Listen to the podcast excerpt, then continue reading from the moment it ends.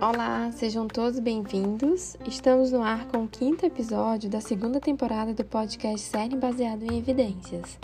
Hoje trago um artigo que revisa a morbidade respiratória de crianças com paralisia cerebral e descreve as opções de tratamento para os vários fatores que influenciam o status respiratório nestes pacientes. Lembrando que para ouvir o podcast e baixar o artigo, é só acessar o site cern.fst.br.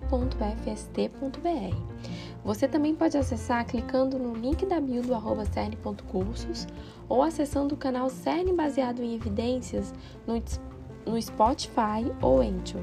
Até mais!